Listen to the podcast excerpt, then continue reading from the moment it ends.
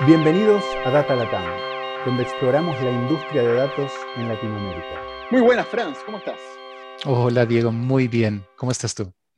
Muy bien, muy bien, todo en orden. La verdad es que eh, disfrutando, disfrutando del verano en el sur en este, en este momento. ¿Vos cómo va todo? Muy bien, muy bien. Aquí el clima está genial.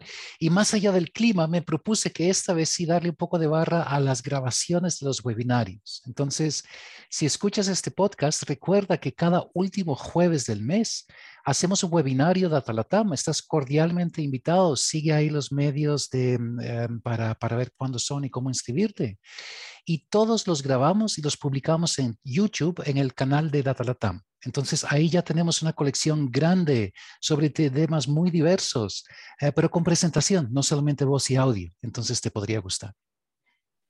Y acá sí, eh, el objetivo de Datalatam, como todos saben, es eh, promover conocimiento, hacer que, la, que el nivel de ciencia de datos en la región se eleve y hablar con gente que sabe mucho, que hace cosas muy interesantes con ciencia de datos.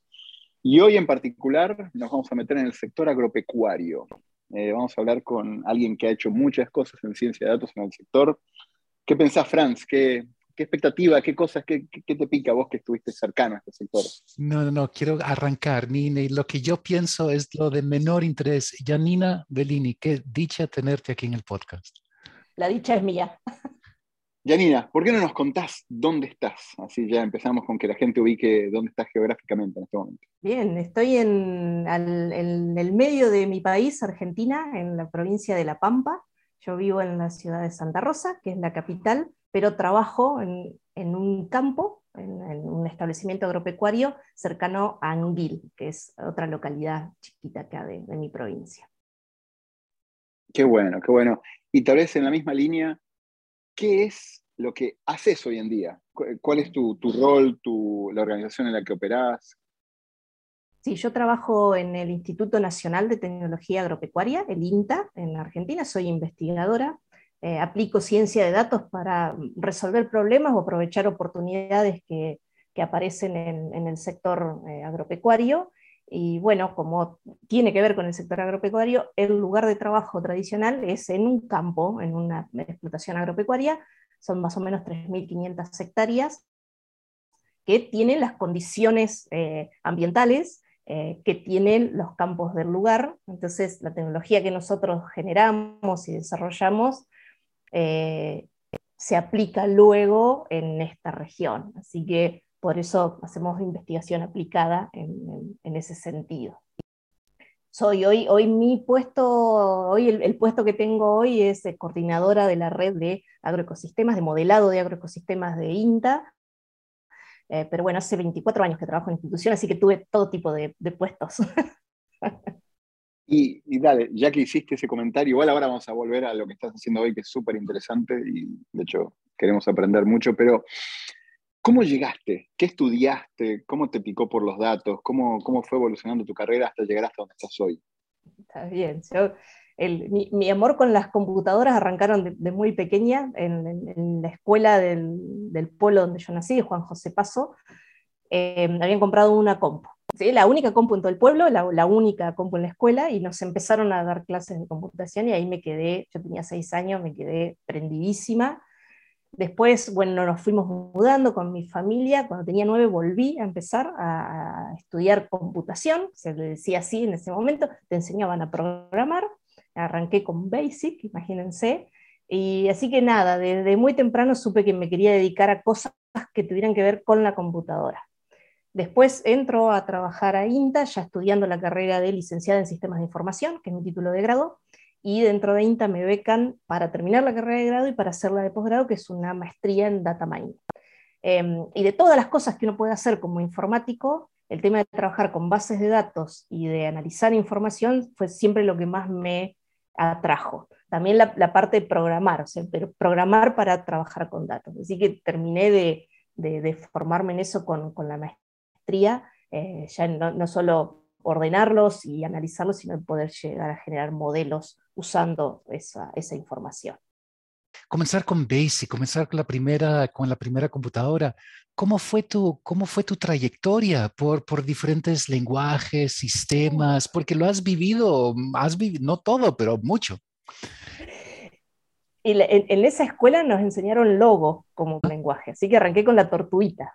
Después seguimos con Basic, eh, después hice un par de, mm, de cursos como a distancia, así que se vendían con el diario. Venían con el diario, vos comprabas y venían ahí. Entonces ahí aprendí C y C++, y en la universidad también vimos C y nos enseñaron Pascal. Y en los últimos años ya pasamos a estos lenguajes que venían con gestores, que no eran gestores de base de datos como los conocemos hoy, como DBase o FoxPro, sino que eran esas bases de datos en archivos que eran DBF, digamos, muy, muy similar a un CSV hoy. Eh, después aprendí SQL, ya con bases de datos eh, relacionales, eh, Visual Basic para Windows, y ya después apareció el framework de, .NET, que había ASP.NET, eh, Visual Basic.NET, C Sharp, F Sharp.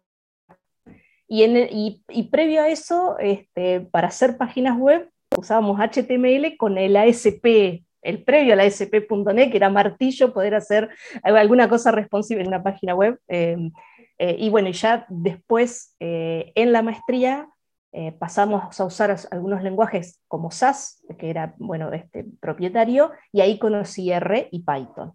Hice mi tesis de maestría usando Python porque viniendo de la ciencia de la computación es como un lenguaje que nos resulta más natural, es un lenguaje muy bonito, pero después me enamoré de R por la comunidad que tiene. Sea, conocí a R-Ladies y ya la, la comunidad de R es hermosa, eh, yo creo que es el mejor feature que tiene el lenguaje, es toda la gente que tiene alrededor que te ayuda, que te enseña, que comparte cuando, cuando vos necesitas. Así que hoy, hoy uso R para la gran mayoría de las cosas que hago y sigo con Python para algunas cuestiones particulares de sensores remotos, que sigue teniendo más librerías por ahí que en, que en R para lo que yo tengo que, que usar. Muchas gracias. Y, perdón que, bueno, primero al principio yo iba a decir, bueno, sos más joven que yo porque no empezaste con Logo, pero después desmentimos eso, así que estamos más o menos en el mismo rango etario.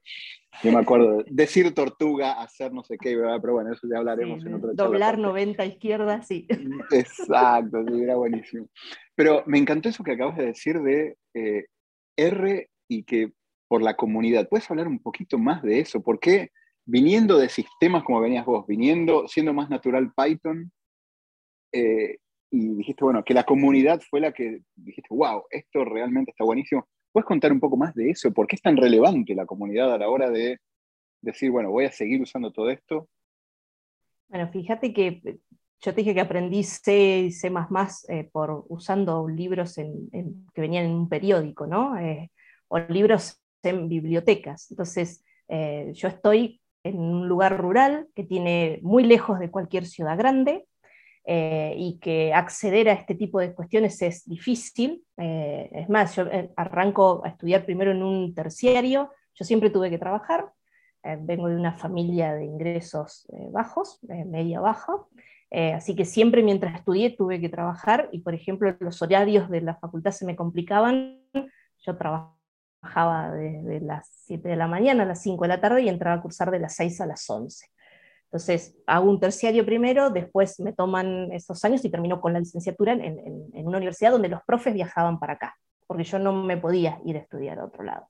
Entonces, lo que tiene la comunidad es que hay un grupo de personas muy generosas con su conocimiento, eh, hay un espacio donde vos te podés sentir seguro de decir que no sabes, seguro de hacer preguntas que pueden parecer tontas, las voy a poner así entre comillas, porque no hay preguntas tontas, pero a veces te hacen sentir eso. Ah, ¿cómo vas a preguntar eso? ¿Cómo no vas a saber eso? Y uno tiene ese temor de decir, che, será muy, muy eh, simple, muy sencillo, muy tonto, de vuelta lo voy a poner entre comillas, lo que estoy preguntando. Encontrar un lugar donde eso no existe, donde vos te sentís libre de hacer cualquier pregunta, porque sabes que lo que van a hacer es contestarte con la solución y no juzgarte por la pregunta estás haciendo no tiene precio.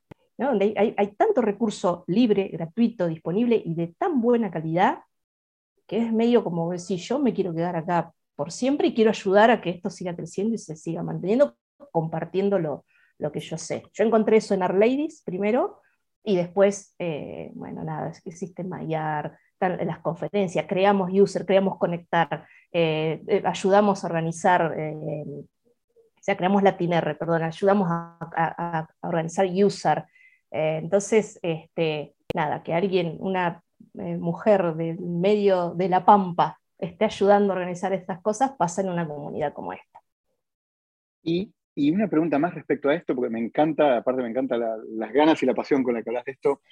¿Y cómo ves eh, a RStudio en esta comunidad, en este ecosistema? Eh, creo que, digamos, mi percepción es que es de las empresas que existen es tan abierta y tan, tan agradable y cómo opera con el mundo abierto, si lo querés, pero me importa mucho tú y la de Franz, las perspectivas de ustedes en esto. ¿Cómo, cómo es esa dinámica de un RStudio en este ecosistema y en esta dinámica? Bueno, eh, es, una empresa y no hay que olvidarse de eso. Digamos, yo creo que es un jugador importante. Em, tiene, tiene mucho de sus recursos puestos en seguir desarrollando software libre, lo cual es, es, muy importante también. Em, ha generado un, ecosistema de, paquetes que son muy amigables con la persona que recién inicia. O sea, el Tidyverse, y como vos aprendés a programar con eso, cambia el juego para quien recién arranca y para quien no viene de las ciencias de la computación. Yo había visto R, había aprendido R base 2008, 2009, por ahí fue la primera vez que, que, veo el lenguaje, pero mi cambio fue también cuando yo encuentro el Tidyverse y, por ejemplo, ya no tenía que usar SQL y, podía hacer cosas de base de datos dentro de R también. No tenía que, usar varias soluciones para mi, flujo de trabajo. Y RStudio es, es, la empresa que ha generado muchas de estas cuestiones. Eh, y, por la forma en que trabajan, tienen un, para ellos es importante la comunidad. Por ejemplo, LatinR nos han, eh, siempre han sido sponsor de la conferencia y gente de RStudio ha venido por primera vez a Sudamérica a contarnos las cosas. Este, entonces, eh, tener una Mine, un, un Hadley, una Jenny que, que venga a nuestros países y nos vengan a contar y enseñar ha sido genial. Em, y yo creo que como comunidad tenemos que seguir guiando a RStudio hacia dónde queremos que vaya. Por ejemplo, el tema de accesibilidad. Sabemos que la IDE no es accesible a screen readers. Bueno, les tenemos que pedir porque si nos escuchan, como nos han venido escuchando, espero yo que puedan hacer algo para mejorar en ese aspecto, por ejemplo, que hoy eh, no está bien abarcado por, los productos de, la empresa. Buenísimo, genial. Eh, Fran, si tenés algo que quieras comentar, adelante, y si no, seguimos. No, no, sigamos. Estoy de acuerdo con, uh, con Janina, sí, eh, en, en cómo, ellos han que, siempre, siempre sigue siendo una empresa primero, pero que sí han aportado muchísimo y han invertido muchísimo en, software de muy buena calidad. Sí, lo que, probablemente para ti también en este momento, Max Kuhn, todo lo que es el tidy modeling, em, sí, es, fascinante lo que están haciendo, es, es lindísimo. Sí, esa, esa, cuestión de simplificar las cosas para que más gente pueda usarla, ¿no? Ese, como ese principio que guía los productos de educación que generan son, son buenísimos, los libros, y siempre con la versión abierta. Bueno, nosotros que hicimos la traducción de, R para ciencia de datos al español, por ejemplo, ¿no? esa cuestión de cómo vos compartís las cosas, con qué licencia la dejás disponible para que se puedan hacer obras derivadas. Y, no tener que saber inglés para poder acceder al conocimiento. Entonces, esa, esa cuestión que tiene RStudio de, de, de bajar la barrera de entrada y de hacer software de calidad que te permita generar productos de calidad desde el modelado, desde el análisis estadístico, desde el reporte, desde la, desde la web que vos ponés disponibles los datos, pero haciéndolo de una forma que si vos venís desde la biología, podés, eh, podés romper la barrera de aprender a programar y hacerlo, si vos no venís de la ciencia de la computación, que es la otra cosa valiosa. Que yo creo que también es posible porque hay una comunidad atrás que en donde vos te asustaste o, o estás ahí por caer, te agarra la mano y te lleva. ¿no? Este, pero sí, sí, coincido, coincido plenamente, Franz. Wow, qué linda, qué linda charla esta parte, pero ahora nos vamos a meter en la parte agropecuaria. ¿Por qué no? Para mí, ignorante en el, en el tema en detalle, digamos, ¿qué es lo que haces en tu día a día y cómo es esto de aplicar ciencia de datos para el tipo de investigación agropecuaria y los proyectos en el sector agropecuario que haces? ¿Cómo, ¿Por qué no nos contás a nosotros, a la audiencia, qué es data science bueno, en, agro. Sí, eh, por ahí pensando primero que eh, el, agro, como cualquier otra actividad que hemos tenido en esta vida, se ve invadido por la cuestión digital.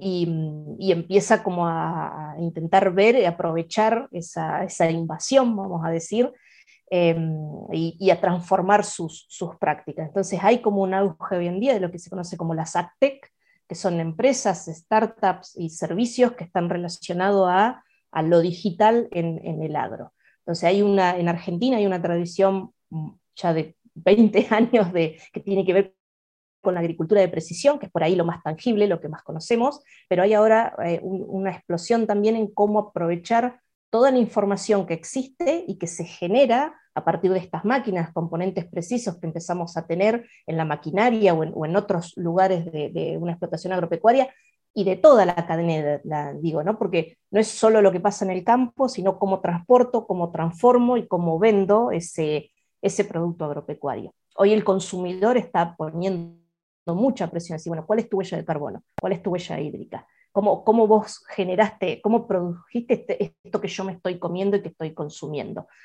Toda la cuestión de los agroquímicos y cómo eh, los conflictos que generan socialmente. Entonces, los datos y, las ACTEC vienen a intentar ayudar en, ese aspecto. Mi equipo de trabajo se centra más en la explotación justamente de datos y tenemos eh, mucho trabajo en lo que tiene que ver con el aprovechamiento de la información de sensores remotos.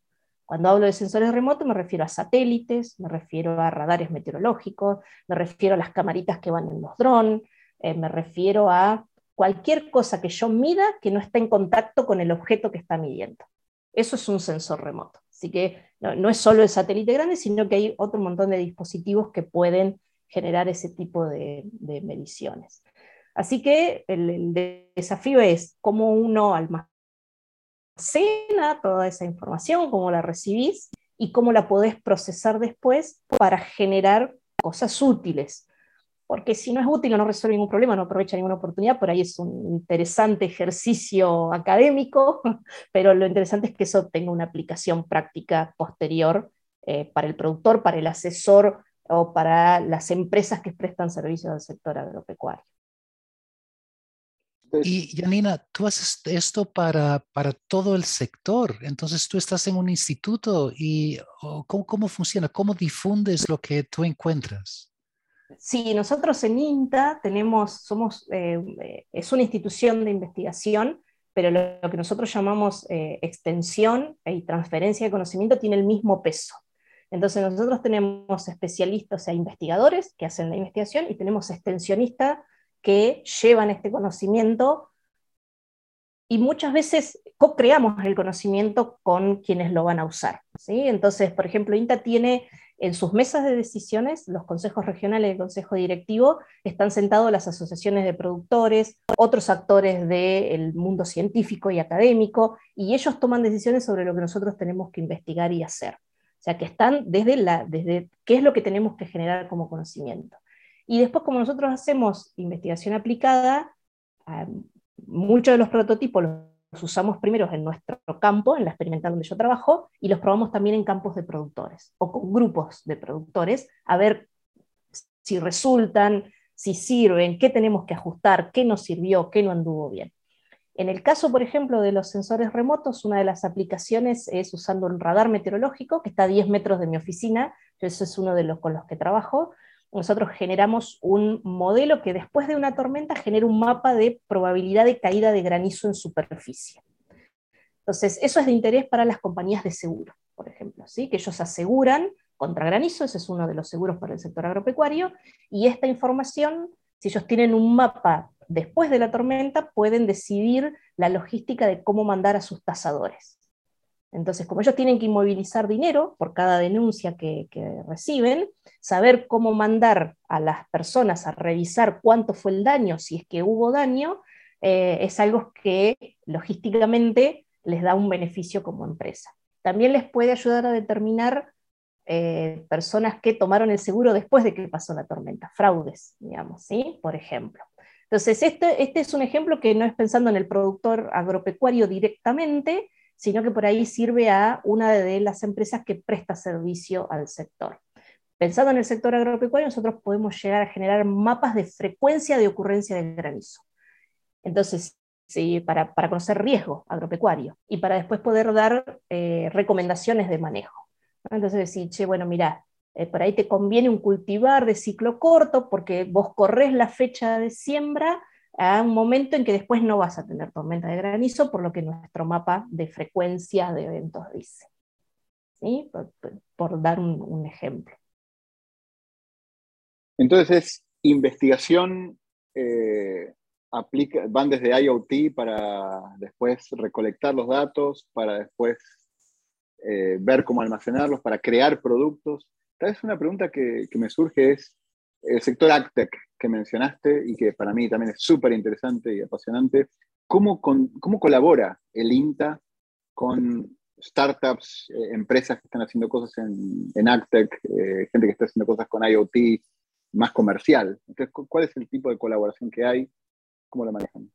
Sí, nosotros tenemos una figura que es el convenio de cooperación, donde hay, eh, hay, veces que se trabaja con empresas directamente, otras veces las empresas toman nuestros prototipos y lo hacen comercial, y ahí después hay un arreglo de, cómo, es, eh, cómo, cómo, van las ganancias a cada parte. Por ejemplo, hay un, desarrollo de biomimética, que es tomar algo de la naturaleza, en este caso fue un bicho torito, y se copió la, la piel a un implemento agrícola porque en la hembra del bicho torito no le quedaba el, suelo cuando salía. Entonces, ese implemento tiene menos resistencia y ahora hay una empresa que fabrica implementos que está usando ese molde en, los productos que vende.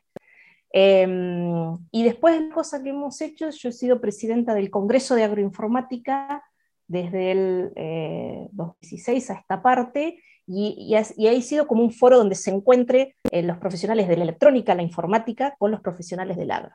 Porque a veces lo que ocurre, o lo que yo me di cuenta que ocurría, es que eh, los informáticos estaban resolviendo problemas que no existen, pero porque teníamos la herramienta, y a veces los, los agrónomos, los veterinarios, los recursólogos, lo resolvían con una herramienta que no era adecuada. Entonces les llevaba mucho esfuerzo y muchísimo tiempo. Entonces ahí, eh, para mí el futuro y cómo, cómo, tenemos que interactuar tiene que ser en hablar, en poder tener un lenguaje común que permita que estas disciplinas hablen juntas y cada una aporte su saber. ¿Ah? Entonces, usamos, no resolvemos problemas que no tenemos eh, y lo resolvemos con las herramientas adecuadas y no con la que conocemos. ¿no? Ese, ese, es un poco, eh, bueno, INTA es uno de los organizadores del, Congreso y, a partir de ahí han salido eh, trabajos en conjunto, han salido proyectos que después se han ido eh, desarrollando. Por ejemplo, hay un grupo de contratistas, que es gente que tiene maquinaria y la alquila para hacer los trabajos, y INTA ayudó a generar un software que usan ahora los contratistas en su conjunto para llevar sus números y poder justificar el precio a los que ellos venden su producto. Y después de eso, al al ver la información del grupo completo y no solo de una empresa, un contratista en particular, hubo gente que, por ejemplo, se dio cuenta que se le rompían muy seguido las máquinas. Es decir, che, yo estoy muy por encima del promedio de lo que se le rompe al resto, de lo que gastan en repuestos, de lo que... ¿no? Entonces, como a veces un objetivo, que era, bueno, yo justifico al productor por qué le cobro esto por hectárea, mostrándole los costos y el tipo de tarea que hace, sirvió también para darse cuenta que había algo que no funcionaba en el manejo de sus equipos porque se le rompían más seguido que, al resto. el poder que te da tener datos y explotarlos, ¿no?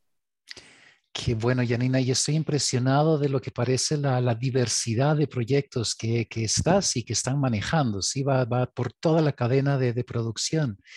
¿Hay, ¿Hay, algún proyecto puntual donde tú has trabajado y el enfoque ha sido en datos, análisis de datos, sobre el cual nos, nos podrías contar un poco más. Sí, cómo arrancó, qué hiciste y en qué resultó. Sí, bueno, este del radar del modelo granizo fue mi tesis de maestría, por ejemplo, pero les, les cuento otro, les voy a comentar otro.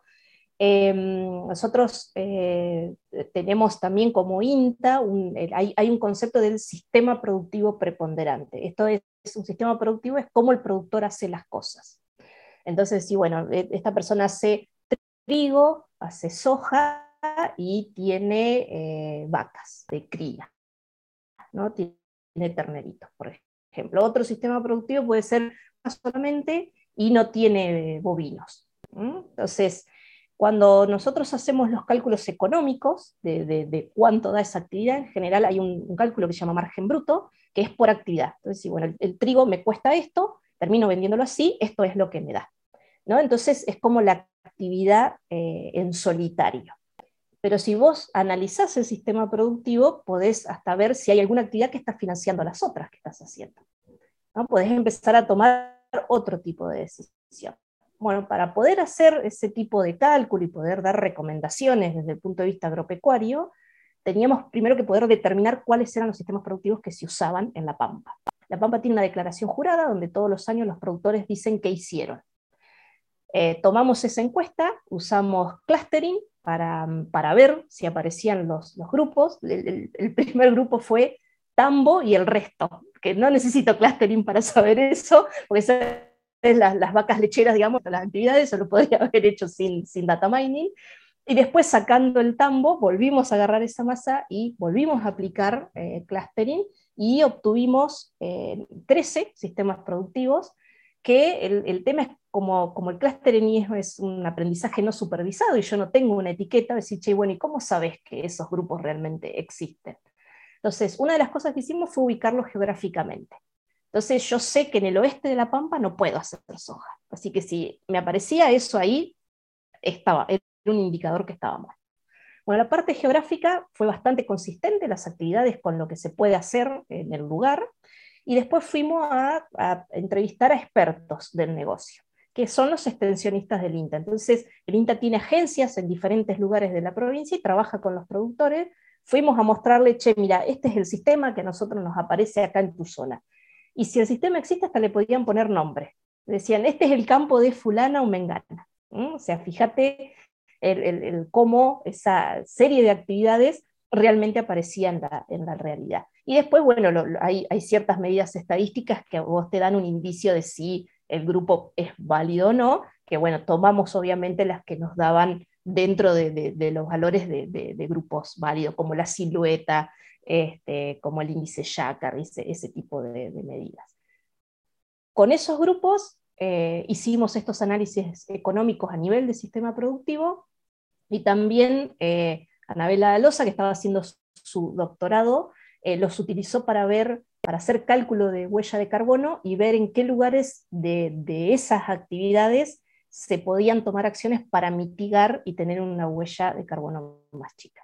Buenísimo. Es todo un proceso de innovación basado en datos en, el sector agropecuario. Lindísimo. Y, lo lindo es el hablar con otras disciplinas, ¿no? Porque, bueno, yo por ahí hago la parte de, data mining y de informática, eh, pero Anabela, que es recursóloga, ella es la que sabe de huella de carbono, la que sabe de cambio climático. Héctor es quien sabe de economía y de agronomía. Entonces los, equipos son interdisciplinarios, por naturaleza, digamos, ¿no? porque uno no, puede saber de todo. tenemos un estadístico que, eh, por más de que yo lo estudié y, lo conozco, eh, no, tengo la formación que tiene una persona que se formó en estadística y puede chequear mejor estos índices y ver qué podemos ajustar, dónde, dónde podemos tocar para, eh, para ver esas, esos resultados que nos dan, que sean significativos, que sean válidos. Así que es, muy interesante desde ese punto de vista también, ¿no? Sería algo interdisciplinar. Buenísimo. Y entonces, en un equipo tan multidisciplinario, ¿sí qué, qué herramientas usas? Tú estás enamorado de R y la comunidad de R, genial. Pero el, el recursólogo, el agrónomo, el ecónomo, ¿lo comparte ese amor o cómo, cómo hacen para, para trabajar juntos? Sí, hay la herramienta de base que, se usa en donde hay muchos de los datos es la planilla de cálculo. La planilla de cálculo es como el lenguaje, eh, la lengua franca de, donde tenemos los datos. Después, por ejemplo, esta declaración jurada viene de otra institución, así que ellos eh, nos la dieron en, un formato de base de datos relacional, usamos SQL Server ahí, eh, así que un poquito de, SQL y después fue directamente desde R. Algunos aprenden, aprenden lo que necesitan para hacer sus, análisis, este, y yo obviamente les enseño R por esta cuestión de, la comunidad y el conocimiento que, tenemos, em, pero te diría que la, gran, mucho, mucho de los datos a nivel individual del investigador se mueven en planillas de cálculo. Después sí tenemos servidores de base de datos, que eso viene como más impuesto desde las decisiones de la institución de qué tipo de software usa. Así que ahí hay como una bajada a nivel nacional, todo el mundo usa SQL Server, en, nuestro caso. Em, y después sí los lenguajes de programación. En una encuesta que hicimos el año pasado en INTA, R fue el lenguaje de programación más utilizado. Em, y después había eh, sí software de, menú, por ejemplo, el Infostat es un software eh, que está basado en, tiene R atrás, pero que hace muchos de estos análisis que, que, se hacen en el sector de agropecuario usando selección de menú, se usa QGIS para lo que es sistema de información geográfico, para el mapeo de las cosas, eh, yo uso R, pero QGIS es la otra herramienta que, que se utiliza mucho. Em, eh, sí, y SAS todavía hay, SAS en eh, algunas cuestiones, porque bueno, fue el, software que se usó durante mucho tiempo en la institución y hay mucho generado en ese lenguaje, así que de a poquito vamos, vamos transformando. Eh, Qué interesante. Y, entonces, ¿cómo lo ves a futuro? Porque la cantidad, el volumen de datos sin duda va, va a seguir creciendo, sí, muy, muy rápido. Sí, yo creo que hay una cuestión de, de de que a, medida que vos vas avanzando en el uso de los datos y la herramienta que conoces te empieza a quedar chica, que sería la planilla de cálculo, eh, yo lo que veo es que se, busca a quien viene de la informática o se sabe que está programando a decir, che, necesito manejar esto de una forma diferente.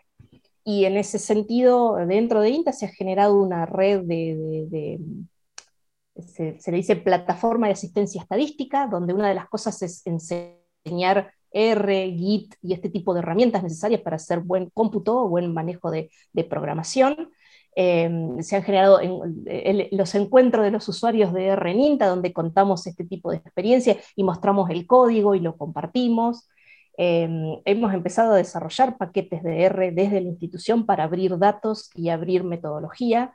Eh, por ejemplo, ahora tenemos Agromet, que te permite el acceso a, toda la información climática de, nuestra red de estaciones meteorológicas automáticas y convencionales, y Cicintar, que te permite el acceso a todos nuestros desuelos. Y en los paquetes también están cómo calculamos los índices, cómo los, cómo los, este, cómo los trabajamos. Bueno, ahí han trabajado Paola y Helio también, eh, Franz, que vos los, los conocés. Em, ellos son licenciados en Ciencia de la Atmósfera, así que eh, fueron contratados por INTA para, para trabajar en, en, esto. Em, y, y, estos paquetes siguen la filosofía Tidyverse. Entonces, vos podés usar el pipe y podés usar estas funciones para usar nuestros paquetes. Algo que sí hicimos distinto es que toda la documentación está en español, porque la idea es que lo pueda usar la gente de nuestra región. Y eso fue una decisión consciente. Ahora vamos a ver si estos meses lo, mandamos a CRAN para que, para que lo, lo publique. Buenísimo. Eh, pero no, para mí, para mí va por ahí, va por ahí y va en que más gente conozca estas herramientas. Liberar los datos es una condición necesaria, pero no suficiente. Tenemos que enseñar cómo trabajarlos y cómo, cómo explotarlos. Y yo creo que los tableros de control y eh, el, tema de más allá de la planilla, estas bases de datos asociativas, estas Shiny Apps que podamos generar, son una forma también de entrar y que la gente quiera aprender, dar el paso siguiente de aprender a programar para, para explotar y aprovechar su, su, información. Buenísimo. Diego, ¿hay algo ahí que quisieras añadir? No, tal vez eh, lo, que quisiera es preguntar, y ya para ir dando cierre, eh, buenísimo todos, la verdad que es un placer escucharlos, es ¿cómo haces para mantenerte al día con todo este mundo de ciencia de datos y el sector agropecuario? ¿Dónde buscas lo que está pasando en otras regiones? ¿Cómo, haces para mantenerte en la cresta de la ola? Em, bueno, primero por ahí es una cuestión de, elegir eh, alguno de los porque no se pueden encarar todos. Este, em, y mm, más allá de las asociaciones de productores, yo como académica las conferencias son una de, esas, de, esos lugares donde, donde me mantengo al, día, eh, pero también hay congresos que vienen de las asociaciones de productores. Entonces, no faltar a esos congresos tampoco. Em, varios newsletters que tienen que ver con, con, estas empresas y con estos startups y, desarrollos AgTech. Y en lo que tiene que ver con R, Ladies es, es mi, mi, primer, mi primer fuente. y especialmente Twitter. Se mueve mucho, mucho en Twitter, así que ahí seguir ciertas cuentas de, de, personas que hagan lo que a vos te interesa para, para, mantenerte al tanto y no tener miedo a preguntarles, porque en general sí tener paciencia porque es gente muy ocupada, eh, pero te, van a contestar, te van a tirar un link, te van a, apuntar hacia dónde por lo menos tenés que, empezar. Eh, así que eh, sí, conferencias y, seguir a estas personas y ir leyendo el, material que, comparten y por ahí ver en qué te vas a enfocar. bueno, este, y, esta cuestión de trabajar con otros, ¿sí? Este, no tenés que saber todo. Así yo no, de agronomía no tengo que saber, de veterinaria, de, eso lo sabe Héctor, Anabela, este, Eugenia, lo sabe otra gente de, mi equipo. Este, yo tengo que saber cómo, cómo hacer los datos, cómo la base de datos, cómo el modelo, y después echarlo con ellos. No, no, hace falta hacer las cosas solo. Eso también es importante, empezar a entenderlo. No, no hay que saber de todo. Hay otra gente que sabe y puede ayudar a trabajar con vos. Y tengo una pregunta, otra de curiosidad, perdón que me surgió escuchándote ahora. Al igual que hablamos de ReStudio como una linda empresa que contribuye y es parte de un ecosistema, ¿se te ocurre alguna empresa AgTech que sea una linda empresa, que está haciendo cosas interesantes, que sea un, benchmark o algo que, está generando cosas que a vos te, llaman mucho la atención? A, a, mí me gusta mucho Quilimo, que está en Córdoba y que se dedica a dar recomendaciones de riego de, para cultivos que se hacen bajo riego.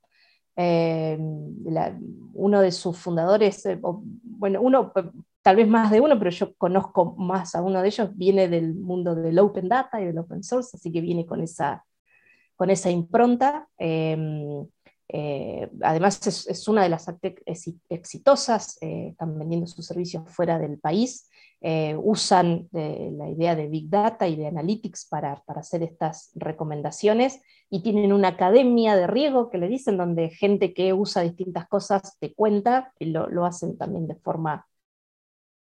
Em, así que esa es una empresa que me, me gusta eh, bastante. El, el producto que generó, creo que lo que más me gusta es que ellos simplificaron la forma en que presentan la información. Entonces, eh, muchas veces desde la academia presentamos esos gráficos y esas cosas, esas palabras y esos índices que, viste, está bien, está buenísimo para uno que está en el tema y que estás ahí, pero si yo tengo que tomar una decisión de si riego hoy o no, no me mandé esto, no me mandé 50 páginas, la mitad en inglés, con esta cosa que tengo que buscar tres índices y ver qué significa. Ellos han hecho una plataforma donde han simplificado mucho cómo se presenta la información para que te sirva para tomar decisiones. Em, eh, y, nada, es un, es un, muy buen ejemplo de, de, también una empresa que ayuda al medio ambiente porque ayudan a ahorrar agua, agua dulce, ¿no? Y hoy el agua es un recurso que tenemos que, que cuidar. Así que es, son ellos quienes se me vienen a, la mente. No, un súper lujo de ejemplo y la verdad, eh, Yanni, lo, hay muchos problemas interesantes por resolver en el mundo, pero alimentar con calidad a una población creciente es uno de ellos. Así que todo lo que estás haciendo vos, lo que estás haciendo con el INTA y lo que está haciendo el sector, eh, buenísima la entrevista, buenísima la, conversación. Muchísimas gracias. Tenemos que cortar, lamentablemente soy el malo de la película hoy, pero un lujo haberte tenido y ojalá bueno, volvamos a hablar pronto para ver cómo, cómo siguen evolucionando estos interesantes proyectos. Chao, Yanni, gracias. Muchísimas gracias a ustedes. Un, un honor, un placer estar acá. Gracias por acompañarnos en nuestra exploración del mundo de ciencia de datos en este Data Latam Podcast. Cada dos semanas encontrarás un nuevo episodio en datalatam.com o iTunes. Si te gustó este podcast, déjanos comentarios en Facebook.